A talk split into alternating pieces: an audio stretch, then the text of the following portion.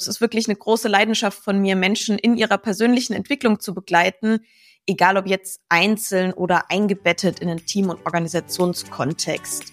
Auch mit meinen Klienten arbeite ich immer wieder und kontinuierlich an der Körperwahrnehmung, nutze Achtsamkeitstechniken. Herzlich willkommen zu einer neuen Episode meines Podcasts Education Minds, didaktische Reduktion und Erwachsenenbildung. Ich bin Ivo Würst Trainer und Fachbuchautor und unterstütze Unternehmen, Institutionen und Bildungsorganisationen, ihre Arbeit im Bereich der Erwachsenenbildung zu professionalisieren. In diesem Podcast spreche ich mit kompetenten Gästen über innovative Formen der Bildungsarbeit. Du gewinnst wertvolle Hinweise und Inputs rund um das Thema didaktische Reduktion und Erwachsenenbildung. Ich freue mich, dass du heute wieder mit dabei bist. Willkommen zu einer neuen Folge Education Minds, didaktische Reduktion und Erwachsenenbildung. Heute bei mir auf Besuch Janina Weingart. Hallo Janina, schön, dass du mit dabei bist. Hallo Ivo, vielen Dank für die Einladung. Ich freue mich sehr, dass wir heute ins Gespräch einsteigen. Janina, du bist vom Hintergrund BWLerin. Dazu hast du diverse Weiterbildungen rund um das Thema Persönlichkeitsentwicklung, Team- und Organisationsentwicklung absolviert. Heute liegt der Schwerpunkt deiner Arbeit auf der Begleitung von tiefgreifenden Veränderungsprozessen bei Menschen und Organisationen. Erzähl uns etwas aus deinem Leben. Sehr gerne, Ivo. Und ähm, ich finde das an der Stelle immer ein bisschen witzig, weil man das Leben eigentlich ja nur rückwärts verstehen kann. Und insofern wirkt jetzt natürlich, natürlich so, als hätte mich alles an den Punkt geführt, wo ich heute stehe. Und es ist wirklich eine große Leidenschaft von mir, Menschen in ihrer persönlichen Entwicklung zu begleiten, egal ob jetzt einzeln oder eingebettet in einen Team- und Organisationskontext. Und äh, aber auch sonst habe ich sehr viele Interessen. Zum Beispiel bin ich sehr gerne in der Natur. Meine Yoga-Praxis begleitet mich seit über zehn Jahren. Ich reise gerne, singe, verbringe viel Zeit mit meinem Mann und meinen Freunden. Insofern sehr breites Spektrum. Das klingt wirklich nach einem interessanten und breiten Spektrum. Jetzt bist du heute hier, weil wir uns über das Thema didaktische Reduktion kennengelernt haben. Im Vorgespräch haben wir dann das Thema Komplexitätsbearbeitung als einen gemeinsamen Ankerpunkt definiert. Weißt du, ich antworte ja immer gerne, wenn mich die Leute fragen, um was geht es bei dieser didaktischen Reduktion, dass ich das ungefähr so erkläre. Wir leben in einer Zeit wachsender Stofffülle. Zu viele Informationen prassen auf die Menschen und natürlich auch auf die Lernenden ein. Genau darum geht es bei der didaktischen Reduktion. Um eine bewusste Auswahl, um eine Fokussierung, damit Lernende leichter den Zugang zu herausfordernden Themen finden. Bei der Komplexität hingegen ist die Sache ein bisschen vertrackter, weil ich natürlich weiß, dass Komplexität nicht einfach so wie Stofffülle reduziert werden kann, spreche ich persönlich jeweils lieber von Komplexitätsbearbeitung. Denn erfahrene Lehrpersonen wissen, dass herausfordernde oder eben komplexe Themen aufbereitet und didaktisch bearbeitet werden müssen, damit neue Generationen von Lernenden den Zugang finden. Janina, wie stehst du zum Thema Komplexitätsbearbeitung? Ja, das, äh, ich habe darüber nachgedacht und einerseits ist auch schon fast ein bisschen abgegriffen. Ja, immer alles wird komplexer und schneller.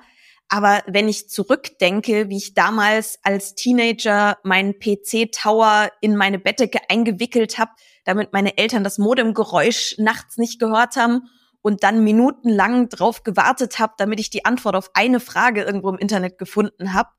Ähm, und jetzt schaue, wie viel an Informationen und Zusammenhängen tagtäglich auf uns einprasseln, dann ist es halt äh, nicht nur eine Banalität, sondern einfach unsere Lebensrealität. Und ich glaube, wir erleben da teilweise fast eine kollektive Ohnmacht gegenüber dieser wirklich sehr, sehr schnellen und teilweise auch beängstigenden Entwicklung. Und ich finde es total spannend, wie unterschiedlich Menschen damit umgehen, je nachdem, wie, sag ich mal, deren Psychen und psychischen Systeme so aufgebaut sind, unterscheidet sich auch der Umgang. Ja, der ein oder andere kann äh, super gut und flexibel damit umgehen. Manche stürzen sich auf die Wissenschaft, andere werden vielleicht Anhänger von Verschwörungstheorien, weil das einfach den Eindruck macht, dass es dort dann endlich Antworten und, und Eindeutigkeiten gibt. Andere blenden es völlig aus, sind nur in ihrem kleinen Kosmos. Und ähm, ich glaube, wir brauchen es heute, aber es ist ganz, ganz wichtig für uns auch als Menschheit, hm, dass, dass wir nicht nur in diesen immer komplexeren Strukturen im Außen versuchen, Halt zu finden, sondern dass wir eigentlich Orientierung und Sicherheit in uns selbst finden. Du greifst diese Idee auf, Orientierung finden, Orientierung in uns selbst finden. Was genau meinst du damit? Ja, Orientierung hat für mich auch ganz viel mit den äh, vielen kleinen und großen Entscheidungen zu tun, die wir irgendwie jeden Tag bewusst oder auch unbewusst äh, treffen. Ganz vieles ist routiniert, wie zum Beispiel Zähne putzen. Ähm, da muss ich morgens nicht mehr die Entscheidung treffen, ich putze jetzt meine Zähne, sondern ich mache es einfach. Und ähm, bei Verhaltensänderungen versucht man daher ja auch oft neue Routinen aufzubauen. Aber dieser quasi Automatismus ist natürlich auch ein Problem, wenn ich mir vielleicht aus meiner Geschichte heraus ähm, wie Dinge falsch angeeignet habe oder beziehungsweise auf eine damalige Situation angemessen reagiert habe und diese Reaktion und Entscheidungen dann unterbewusst verinnerlicht habe. Dann versuche ich halt im Heute, reagiere ich dann auf bestimmte Situationen mit einem Automatismus, die vielleicht gar nicht angemessen zu der aktuellen Situation sind ich meine, so eine vollständige und wahrhaftige Wahrnehmung des Jetzt sind wir als Menschen sowieso nicht äh, dazu in der Lage. Aber die Frage ist, wie verzerrt ist meine Wahrnehmung und wie passend sind eigentlich meine Handlungen und Entscheidungen für die jetzige Situation? Mir kommt da so ein Gedanke, Janina. Weißt du, ich bin seit rund zehn Jahren in der Zen-Meditation unterwegs. Und im Buddhismus wird ja oft erwähnt, dass wir zu stark mit dem Autopiloten agieren, statt in der Situation, im Moment, im Augenblick zu verweilen und aus dieser Klarheit, idealerweise sogar aus dieser Kraft heraus zu reagieren, verzetteln wir uns und bewegen uns gedanklich schon im heute Abend oder am nächsten Montag oder einige Leute bewegen sich schon in dieser Zeit, wenn sie dann mal pensioniert sind. Ich denke, das ist so eine Art eingespieltes Reaktionsmuster, das oft bei uns Menschen ziemlich unbewusst abläuft. Ja, in der Tat, so ist es. Und ähm, ich glaube, das kann unterschiedliche Aspekte haben. Ja, entweder die Vergangenheit ist noch nicht wirklich vergangen, weil ich eben auf eine jetzige Situation so reagiere, als wäre es dieselbe Situation wie eine, die ich schon mal erlebt habe. Oder ich bin mit meinen Gedanken vielleicht immer in der Zukunft, um zu vermeiden, was es ist, was ich jetzt eigentlich gerade erlebe. Und ähm, das muss gar keine bewusste Vermeidung sein, sondern ist genau wie du sagst, einfach so ein Automatismus. Und das ist eigentlich schade, weil uns das ganz viel auch an Lebendigkeit kostet. Und oft stolpern Menschen dann aber über solche ähm, automatisierten Gedankenprozesse und das ist dann auch der Moment, ähm, wo sie vielleicht ins Coaching kommen. Und was ich da einfach beobachtet habe, ist, ähm, viele von meinen Klienten sind wirklich brillante Köpfe, können ganz schnell und klug denken, sind erfolgreich, haben vieles erreicht. Und dann gibt's aber so einen gewissen Punkt, da hilft Denken einfach nicht mehr weiter. Ja, oder es hilft ein kleines bisschen und drei Monate später geht's dann wieder von vorne los. Aber ein Aspekt, der oft vergessen wird und eigentlich ganz zentral ist, ähm, ist die bewusste Wahrnehmung und Regulation von Emotionen und dies einfach sehr stark mit dem Körper und körperlichen Empfindungen verkoppelt. Und ähm, wir, wir haben oft ja so eine Dominanz des rationalen Verstandes, aber eigentlich ist der Körper ein ganz, ganz wichtiger Bestandteil auch von ähm, unserem psychischen Wohlbefinden. Und das fließt jetzt gerade auch immer stärker in die Psychologie und Psychotherapie mit ein. Auch dort gewinnt der Körper und die Einbeziehung des Körpers ähm, stark an Relevanz. Du zeichnest hier ein kritisches Bild von dieser Vorherrschaft des Verstandes. Ich denke, in unserem Kulturkreis ist das ein Phänomen, das wir wirklich bei vielen Menschen beobachten können. Diese unglaubliche Bedeutung des Verstandes gegenüber allem, was körperlich ist. Vielleicht sogar noch mehr als in anderen Gesellschaften, in anderen Kulturkreisen. Janina, was leitest du daraus ab? Mm, ich glaube, also einmal können uns natürlich andere Kulturkreise da auch ähm, ja wie so eine kleine Vorbildfunktion dienen. ja, einfach mal zu schauen, wie, wie wird äh, in anderen Kontexten mit dem Leben und der Psyche umgegangen. Ne? Im Westen haben wir immer so das Gefühl, wir sind ganz weit vorne, aber manchmal ist das einfach nicht so. Und der andere Punkt ist vielleicht auch einfach einen Blick in die Forschung zu werfen. Ja, weil auch da ist es schon sehr bekannt, dass nicht nur der Verstand eine Relevanz für uns hat. Zum Beispiel Thema Entscheidungen. Hm, Antonio Damasio hat rausgefunden, dass bei Menschen, bei denen die Verbindung zwischen dem rationalen Verstand und den Gefühlen organisch beschädigt ist, dass sie im Alter quasi kaum lebensfähig sind, weil es ihnen nicht gelingt, auch nur einfachste Entscheidungen zu treffen. Wir brauchen einfach wirklich diese Signalwirkung von Emotionen und körperlichen Signalen, um Entscheidungen zu treffen, auch wenn wir sie dann hinterher als rational ähm, bewerten. Und das fand ich einfach zum Beispiel ein ganz spannendes äh, Forschungsergebnis, äh, dass man hier auch sehr gut nutzen kann, um seine eigenen, ja, vielleicht Vorurteile oder Schubladendenken so ein bisschen zu challengen. Ich verstehe die so, Janina. Wir Menschen treffen ziemlich viele automatisierte Entscheidungen. Und du zeigst uns hier sehr differenziert auch auf, dass dieser sogenannte rationale Verstand gar nicht so rational ist. Aber wie hilft uns das jetzt bei der Bearbeitung von Komplexität? Ich glaube, ähm, insofern erstmal Erkenntnis ist der erste Schritt, ja. Und wenn ich zu einem Punkt gelangt bin, um erstmal zu verstehen, aha, okay, ähm, das Außen ist komplex und verändert sich schnell, ich kann mir selbst vielleicht auch nicht alles glauben, was ich mir so den ganzen Tag lang an, an Gedanken quasi ausdenke. Und dann geht's einfach drum, sich wirklich in der Tiefe damit zu beschäftigen, wer bin ich eigentlich geworden oder wie bin ich zu dem geworden, der ich heute bin? Und was habe ich vielleicht für automatisierte Mustern, Denk- und Handlungsweisen und aber auch Gefühle und Emotionen, die mich heute leiten und dann eben vielleicht auch ähm, in eine Sackgasse führen. Und oft hilft es da nicht, nur drüber nachzudenken, sonst kommt man nur ins Grübeln, sondern ähm, wir brauchen eben genau auch oft andere Menschen, um uns dahingehend weiterzuentwickeln, weil wir sind einfach Beziehungswesen als Menschen und haben unsere Muster oft im Kontakt und in der Interaktion mit anderen gelernt. Und das ist eigentlich auch der Ort, wo wir sie wieder neu lernen können.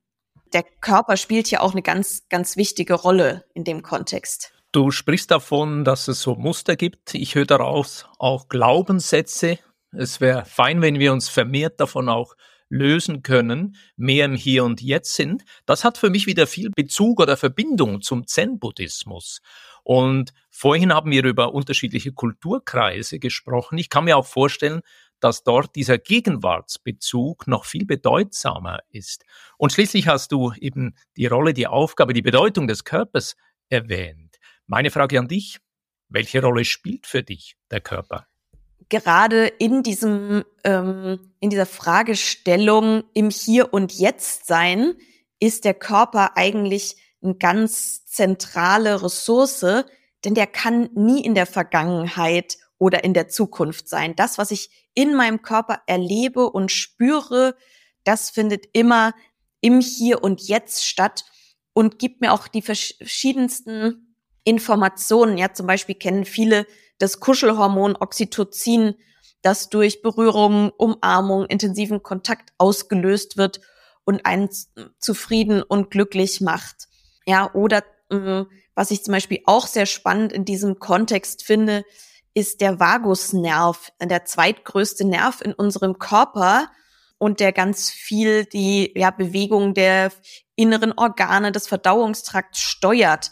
Und da ist es auch so, dass nicht das meiste an Informationen vom Gehirn Richtung Körper läuft, sondern tatsächlich neunmal so viel Informationen aus dem Körper Richtung Gehirn laufen. Und insofern sind das, glaube ich, so erste ja Indizien, was für einen wichtigen Beitrag ähm, der Körper auch zu unserer persönlichen Entwicklung und unserem Wohlbefinden leistet. Trauma und Traumatherapie ist zum Beispiel auch ein anderes Feld, ähm, das sich sehr auf den Körper fokussiert, weil sich Trauma oft in Form von zum Beispiel muskulären Spannungen oder faszialen Verklebungen im Körper wirklich festsetzt. Und da gibt's dann Übungen, wo man den Körper ganz bewusst zum Zittern bringt, um diese Spannung wieder abzubauen. Und ähm, das finde ich sind, sind ja sehr spannende Felder, die wir noch viel mehr in unseren Alltag integrieren dürfen. Lass uns an dieser Stelle einen Moment in die Tiefe gehen, Janina. Welche praktischen Erfahrungen hast du denn mit der Einbeziehung des Körpers gemacht?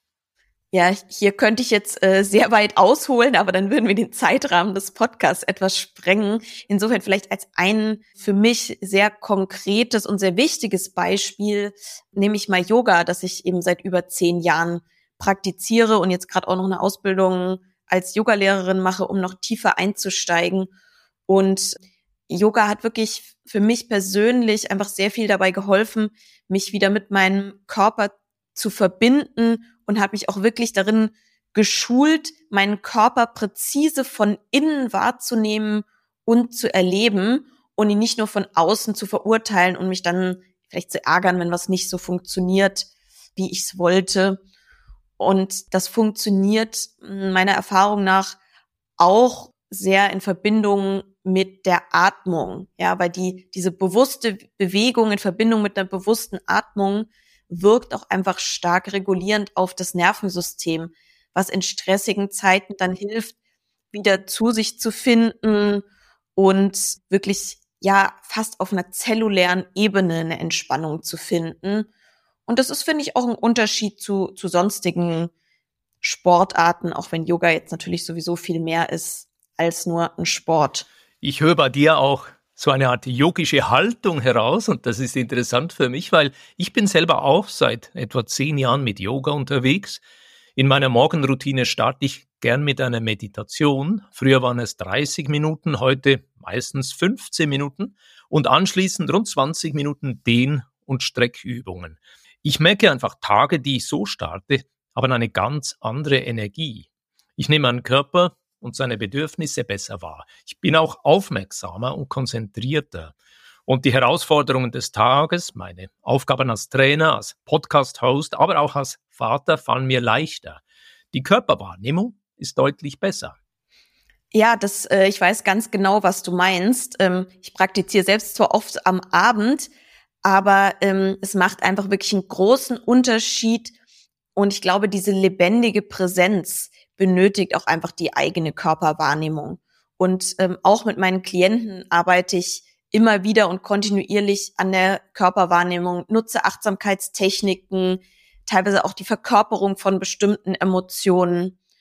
Oder zum Beispiel geht es auch ja um den eigenen Ausdruck. Also wenn man was sagt und Gesichts- und Körperausdruck, aber was ganz anderes in den Raum bringen, das dann anzusprechen und darüber ein Bewusstsein zu schaffen und das Denken auch wieder mit den eigenen Emotionen und Körperwahrnehmungen zu verbinden.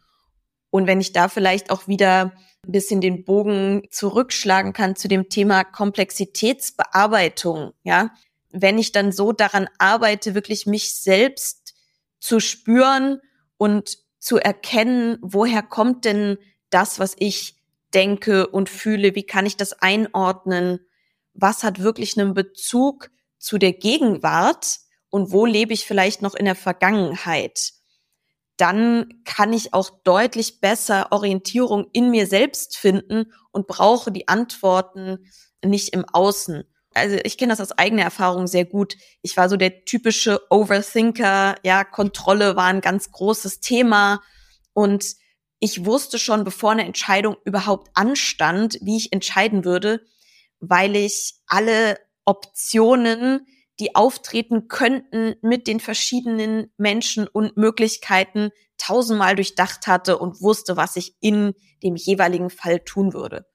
Ich war jetzt zwar auch nicht wirklich ganz abgetrennt von meinem Körper, hatte aber eher so eine Einstellung wie zu so einem Dienstleister, mit dem man irgendwie leider so einen lebenslangen Vertrag abgeschlossen hat und mit dem man daher irgendwie nicht los wird, der aber auch nicht richtig zu mir gehört und ja, teilweise auch so ein bisschen ein, ein kleines, quasi unnötiges Ersatzteillager ist, wo man am liebsten mal Teile austauschen würde. Und jetzt heute habe ich da einen ganz, ganz anderen Zugang dazu, sondern ich habe nicht nur einen Körper, sondern ich bin auch irgendwie mein Körper. Wir sind nicht getrennt, sondern irgendwie ein Ganzes, mit dem ich als Mensch die Welt erlebe und zum Beispiel dir auch begegne. Du erklärst das sehr differenziert und wunderbar verständlich. Ich habe den Eindruck, Janina, du bist bei dir angekommen. Du betreibst bewusst Selbstfürsorge. Und diese Selbstfürsorge ist die Grundlage, um anderen Menschen unterstützen und kraftvoll begegnen zu können. Hast du auch Ideen, hast du Tipps, wie man diese Erkenntnis im Bereich der Erwachsenenbildung einsetzen kann? Ähm, auf jeden Fall. Und das startet ganz banal mit ausreichend Pausen, genug zu trinken, leichten, nahrhaften Essen, immer wieder Bewegung und Aktivierung zwischendurch. Und ganz wichtig, auch nicht nur für die Teilnehmenden, sondern auch für die TrainerInnen und ModeratorInnen. Das vergisst man nämlich manchmal ein bisschen in der Hektik. Und ansonsten arbeite ich auch gerne ähm, in solchen Weiterbildungssettings mit dem Körper, zum Beispiel über Aufstellungsarbeit, wo es einfach nochmal ganz anderen Effekt hat, wenn ich mich zum Beispiel auch zu den anderen Teilnehmenden positioniere und wirklich spüre, aha, wo stehe ich denn hier, wo stehen die anderen, was löst es bei mir aus? Man kann auch mal was körperlich darstellen lassen, malen, Atemübungen machen, all das verbindet mit dem Körper. Und ich kenne es einfach von Kollegen und Kolleginnen, dass da teilweise ja wie so kleine Hemmungen sind ähm, und die Frage, akzeptieren das die Teilnehmenden überhaupt? Aber ich versuche dann einfach erstens mal die Dinge auszuwählen, die ich selbst auch erlebt habe und wo ich eine Selbstsicherheit habe, dass die gut funktionieren und versuche dann auch immer ein bisschen in einen neurowissenschaftlichen Kontext zu setzen und eine Einladung auszusprechen, damit so auch, sage ich mal, die Skeptiker abgeholt werden, die sonst vielleicht gleich denken, oh, oh, ist das hier was Esoterisches, was abläuft.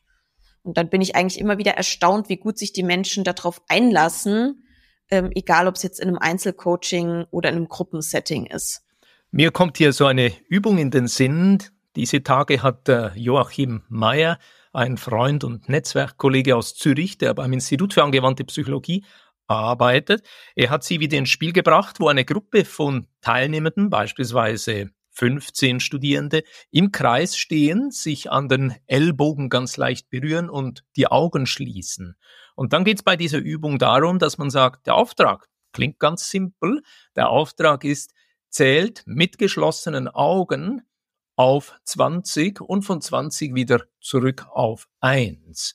Und die Aufgabe ist gut erfüllt, wenn sich nie zwei Menschen ins Wort sprechen.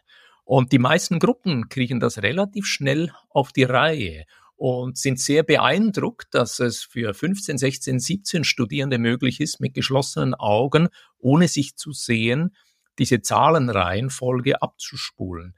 Und Manchmal kann man natürlich das noch vertiefen und sagen, es geht ja auch um psychologische Sicherheit und es geht um gehört werden und es geht auch um dieses angenehme Gefühl, wenn wirklich alle am Prozess beteiligt sind. Und eine Frage könnte dann sein, wie halten wir das künftig in unserem Erwachsenenbildungssetting, wie halten wir es in diesem Angebot, dass wirklich alle Stimmen, alle Menschen zu Wort kommen. Kennst du das Buch von Maya Storch zu Embodiment. Ich glaube, wir haben darüber auch schon mal ausgetauscht. Äh, ja, so ist es. Das Buch kenne ich und hat mir auch wahnsinnig gut gefallen. Also ist unbedingt eine Empfehlung, weil dort auch sehr eingängig und plastisch und mit Selbsterfahrungselementen die neuesten Erkenntnisse eigentlich aus der Embodiment-Forschung und Praxis vorgestellt werden. Und ich würde noch ganz kurz auf deinen Bericht zu diesem Zählen bis 20 eingehen, weil ich das total spannend finde. Ich mache diese Übung auch öfters, aber mit offenen Augen und ohne berühren. Und das dauert oft lang, bis sich die Leute da finden. Deswegen finde ich es ganz spannend und habe jetzt so die, die Hypothese, dass über diese Berührung mit Ellbogen und die geschlossenen Augen stärker wahrgenommen wird, wenn jemand anders was sagen will. Und insofern werde ich definitiv beim nächsten Mal die Übung einmal so, einmal so auszuprobieren, um mal zu schauen, was der Unterschied ist. Ich halte das auch immer so und meine Erfahrung ist, ich habe es eben auch schon mit offenen Augen probiert. Da waren die Leute auf irgendwelche andere Themen fokussiert und mit geschlossenen Augen, so meine Erfahrung, äh, ist diese Übung noch mal viel kraftvoller und wird sogar schneller umgesetzt. Ich schlage vor, in den Ressourcen in den Show Notes unten werden wir auf jeden Fall zum Buch von Maya Storch, das Zürcher Ressourcenmodell, das Buch Embodiment verweisen. Und ich würde an dieser Stelle schon mal gern die wichtigsten Erkenntnisse von heute zusammenfassen. Ich habe mir notiert, für erfolgreiche Komplexitätsbearbeitung muss man sich zuerst einmal mit sich selber und seinen gängigen Mustern auseinandersetzen. Und dann habe ich mir aufgeschrieben, der Körper ist ein integraler Bestandteil von uns Menschen, der uns dabei hilft, Orientierung und einen Anker im Hier und Jetzt zu finden. Und die Einbeziehung des Körpers, das wäre so die dritte Erkenntnis, gewinnt auch in Theorie und Methodik an Bedeutung, hast du erwähnt, wie zum Beispiel im Buch Embodiment. Gibt es Ergänzungen von dir? Also es gibt auf jeden Fall unzählige tolle Ressourcen und ich würde vorschlagen, dass wir einige davon wirklich einfach noch in den Show Notes verlinken für diejenigen, die Lust haben, sich tiefer mit den Themen auseinanderzusetzen. Und dann keine wirkliche Ergänzung, aber ich würde an der Stelle gern alle, die jetzt zugehört haben, nochmal dazu einladen, dass wenn sie sich nach mehr Lebendigkeit, Intensität und vielleicht auch Verbundenheit mit sich und der Welt sehnen, dass sie anfangen, ihren Körper einfach stärker mit einzubeziehen in ihr Leben und ihm ein bisschen mehr, ja, Achtsamkeit und Akzeptanz zu schenken. Wunderbar, das ist doch ein richtig schönes Schlusswort vom heutigen Gespräch. Wir kommen schon zur klassischen Abschlussfrage. Janina, wo kann man dich erreichen? Sehr gerne auf LinkedIn, Janina Weingart mit H am Schluss und auf meiner Website www.comea.works. Ja, Nina, vielen Dank für dieses feine Gespräch und weiterhin alles Gute. Vielen Dank für die Einladung, Yvonne. Es äh, hat mich sehr gefreut, dass wir so gut in den Austausch gekommen sind. Wenn dir diese Podcast-Folge gefallen hat, dann freue ich mich über einen Like und eine positive Bewertung auf Apple und Spotify. Mehr Informationen zu mir und meiner Arbeit findest du auf www.education-minds.com und auf LinkedIn. Alle Links findest du immer auch in den Show Notes. Ich freue mich, dich auch hier in der nächsten Episode wieder mit dabei zu haben. Bis dann, dein Gastgeber Ivo Würst.